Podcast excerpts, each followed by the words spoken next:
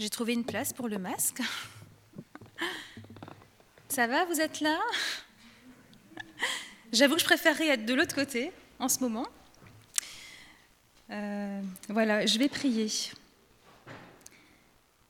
Seigneur, ouvre mes lèvres et que je proclame ta louange en rendant gloire à ton doux nom, Jésus. Amen. Alors aujourd'hui, vous m'entendez assez bien? Oui. Aujourd'hui, je vous propose une plongée au cœur du chapitre 44 du livre de la Genèse. Et j'appelle cela une plongée car dans ce texte, il est question de mouvement, et notamment de descente. Alors on approche ici de la fin du livre de la Genèse, et tout au long de ce livre, euh, nous pouvons être témoins des histoires de fraternité difficiles, souvent douloureuses, avec par exemple Caïn et Abel, Isaac et Ismaël, Jacob et Ésaü.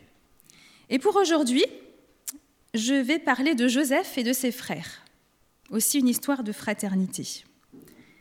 Et dans ce chapitre 44, on lira un tout petit passage, nous sommes au cœur d'une confrontation très particulière, qui est celle de la possibilité d'une résolution de conflits ou de tensions entre Joseph et Judas. Alors deux, figures fraternelles, mais surtout aussi deux, figures qui incarnent le leadership. Alors pour planter le décor, je suis obligée de faire un résumé assez rapide de ces deux personnes. D'un côté, nous avons Joseph. Alors Joseph, l'un des personnages de la Bible les plus connus de l'Ancien Testament. Il était le onzième fils de Jacob et le premier de Rachel, son épouse préférée. L'histoire de Joseph est racontée de Genèse 37 à 50, donc autant dire que c'est une histoire qui prend beaucoup de place. Joseph est le fils préféré de Jacob et au cours de sa jeunesse, des événements vont attiser la jalousie de ses frères. Rappelez-vous la belle tunique colorée qu'il a reçue, qui lui était offerte à lui seul, et aussi ses rêves qu'il racontait à ses frères. Moi, quand j'étais plus jeune, euh, cette préférence m'interrogeait beaucoup, elle m'agaçait, elle me dérangeait. Pourquoi c'était lui le préféré, le chouchou? Alors peut-être, j'imaginais des choses, peut-être que Jacob voulait compenser le vide laissé par Rachel, la maman. Et puis, il y avait aussi une complicité entre eux, entre Jacob et son fils, Joseph, qu'il n'avait pas ou qu'il ne nourrissait pas avec ses autres enfants. Et pour tout dire, j'ose le dire, Jacob m'énervait un petit peu. Pour moi, c'était pas juste. Et je pouvais comprendre aussi la jalousie des frères de Joseph. Alors, petite anecdote personnelle à ce sujet qui vous fera comprendre pourquoi cette histoire me faisait réagir. Lorsque j'étais au CE1, c'était il y a bien longtemps maintenant, j'étais la chouchou de l'instituteur. Alors, je n'étais pas à la tête de classe, mais j'étais hyper discrète et on pouvait très facilement m'oublier. Et l'instit répétait sans cesse Ah, si tous les élèves pouvaient être comme Laetitia. Et là, franchement, j'avais juste envie de, de tomber de ma chaise, d'aller sous la table, de me cacher. Et très souvent, il criait Toute la classe punition Sauf Laetitia, avec un grand sourire à la fin.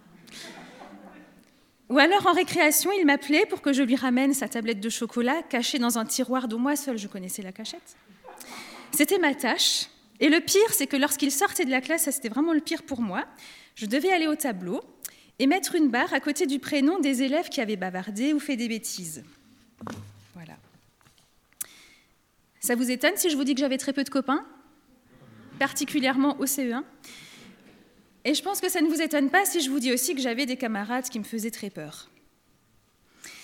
Voilà, j'arrive à en sourire aujourd'hui, mais à l'époque, euh, à 7 ans, c'était difficile. Ma place, je ne l'avais pas choisie. Joseph non plus, d'ailleurs, dans notre histoire, n'avait pas choisi cette place, mais il ne semblait pas la détester non plus. En tout cas, ce n'est pas marqué dans, le texte que cette place le dérangeait. La jalousie des frères de Joseph s'est transformée en haine. Et le projet de tuer Joseph est présent, mais ne fait pas l'unanimité.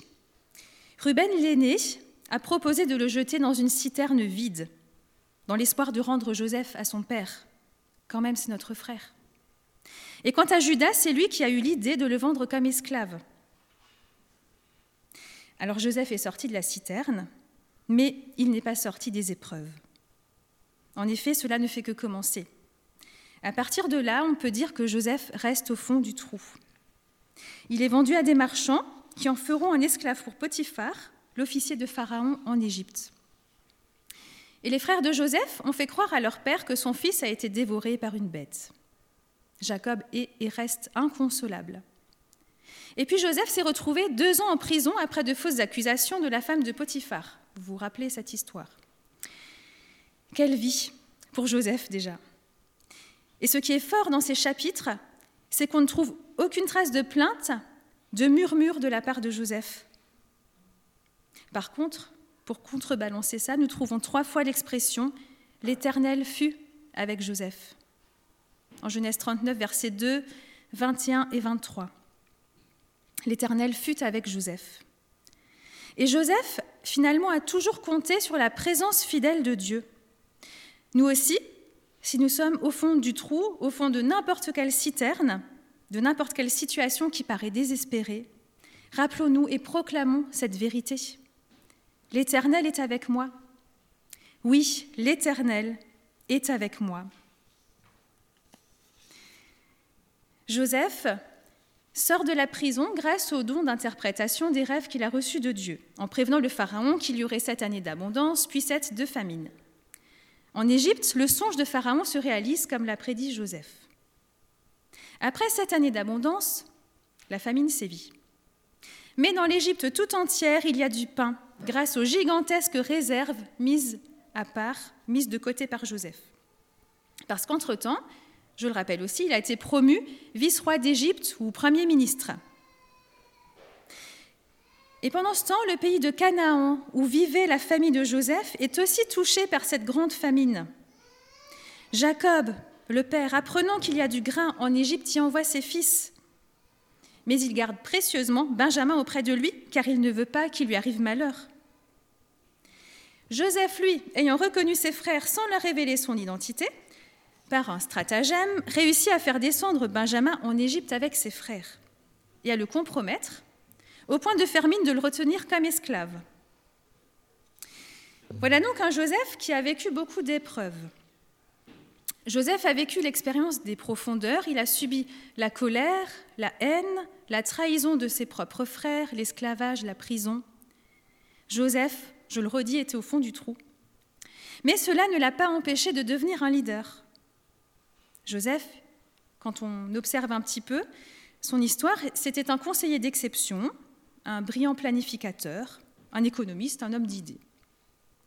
Donc ça, c'est Joseph d'un côté. De l'autre, nous avons Judas, devenu le porte-parole de ses frères et de son père.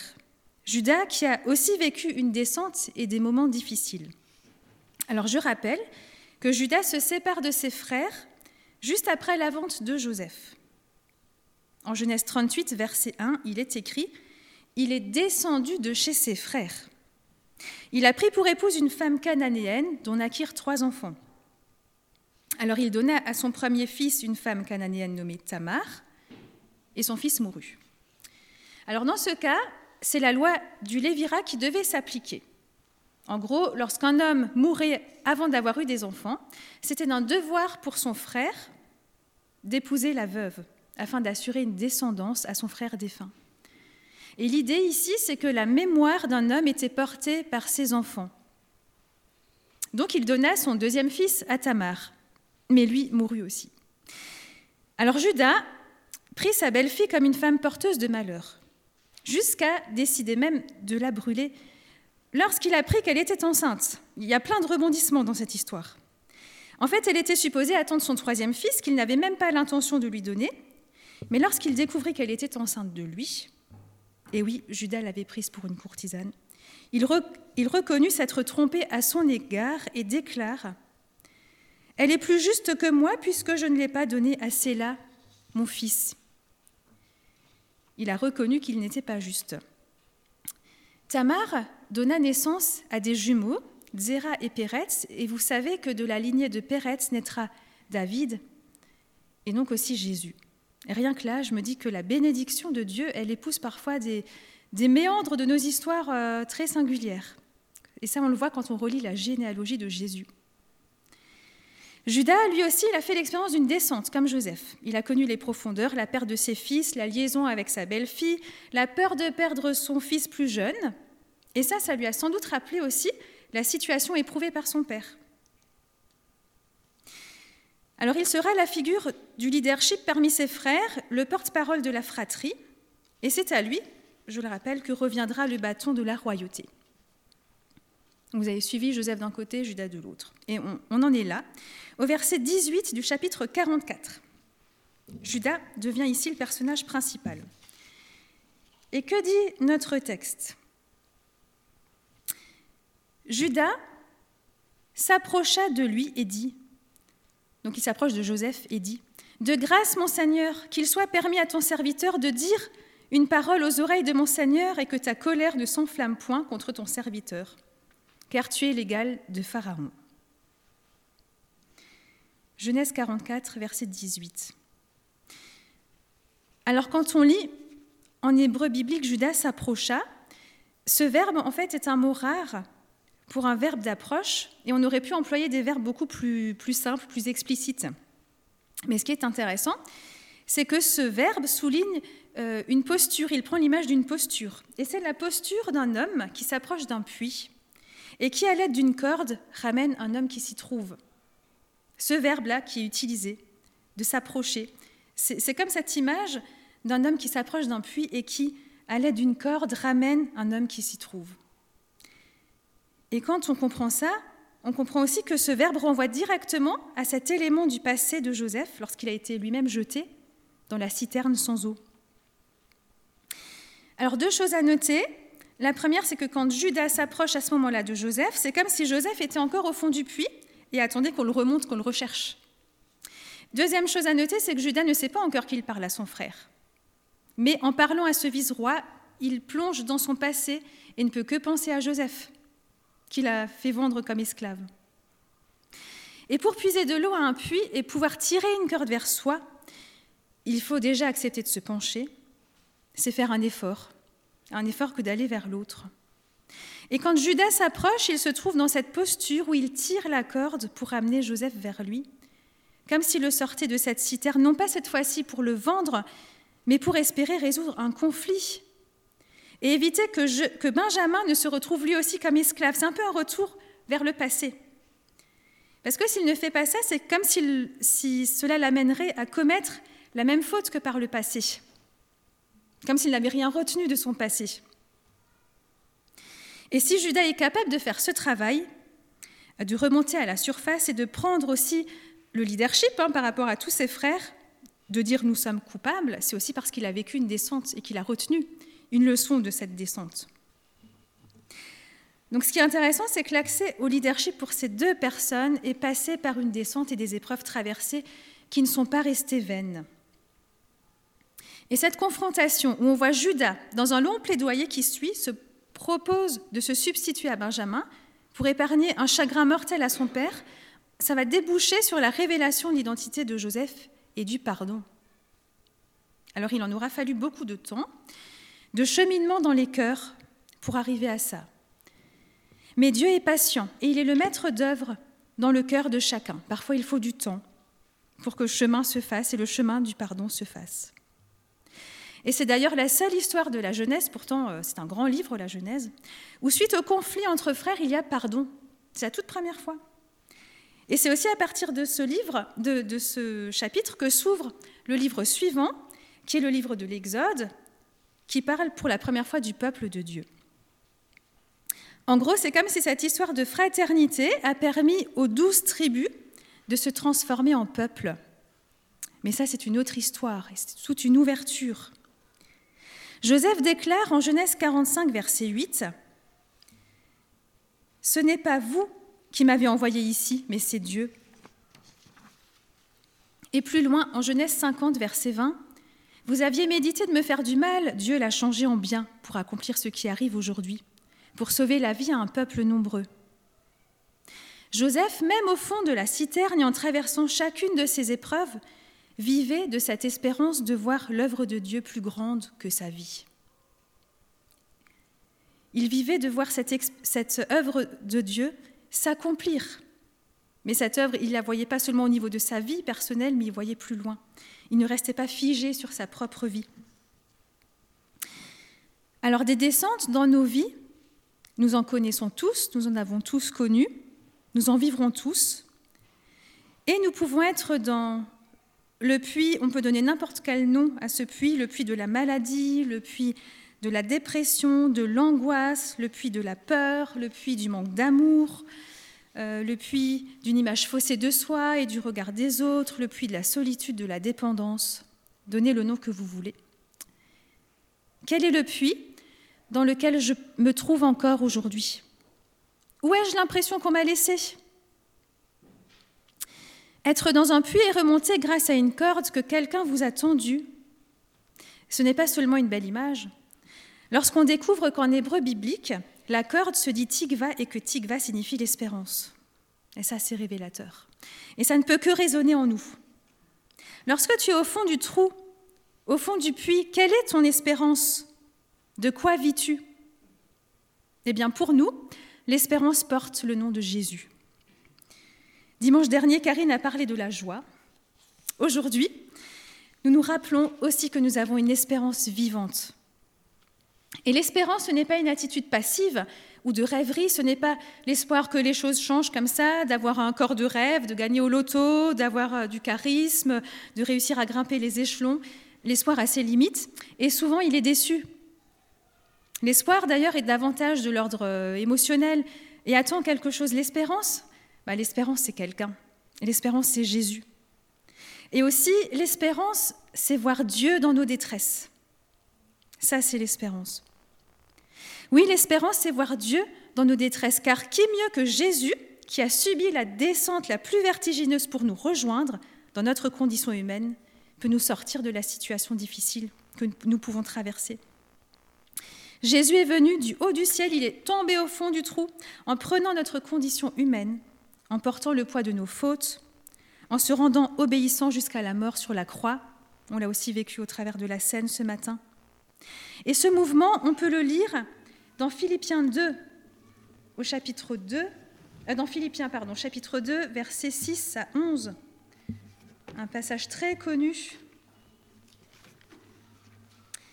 Euh, Jésus-Christ, lequel, existant en forme de Dieu, n'a point regardé comme une proie à arracher d'être égal à Dieu, mais s'est dépouillé lui-même, en prenant une forme de serviteur, en devenant semblable aux hommes et ayant paru comme un simple homme, il s'est humilié lui-même, se rendant obéissant jusqu'à la mort, même jusqu'à la mort de la croix. C'est pourquoi aussi Dieu l'a souverainement élevé et lui a donné le nom qui est au-dessus de tout nom, afin qu'au nom de Jésus, tout genou fléchisse dans les cieux, sur la terre et sous la terre, et que toute langue confesse que Jésus-Christ est Seigneur, à la gloire de Dieu le Père.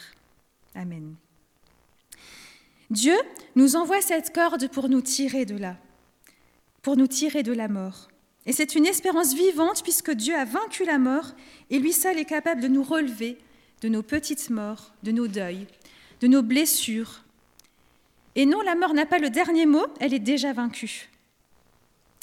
Et Pierre, dans 1 Pierre euh, chapitre 1 verset 3, dit, Dans sa grande bonté, il nous a fait naître une deuxième fois en relevant Jésus-Christ de la mort. Nous avons une espérance qui fait vivre. Pour que l'espérance vivante jaillisse dans, notre cœur, il faut recevoir par la foi l'amour de Dieu et accepter le salut offert par Christ. Et l'espérance est pour aujourd'hui bien vivante par la résurrection de Jésus.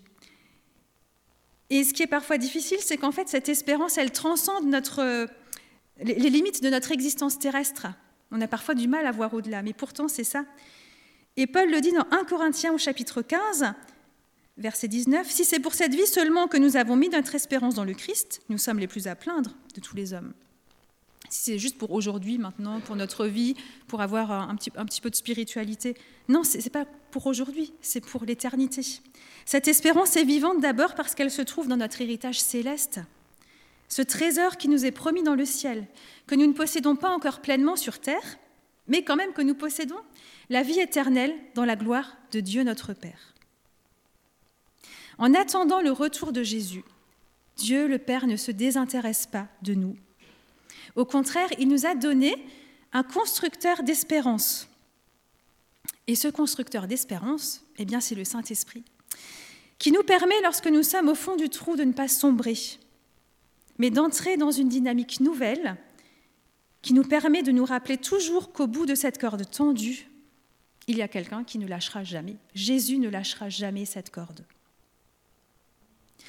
Alors que Dieu, qui est l'auteur de l'espérance, vous comble de toute sa joie et de sa paix par votre confiance en lui. Ainsi votre cœur débordera d'espérance par la puissance du Saint-Esprit.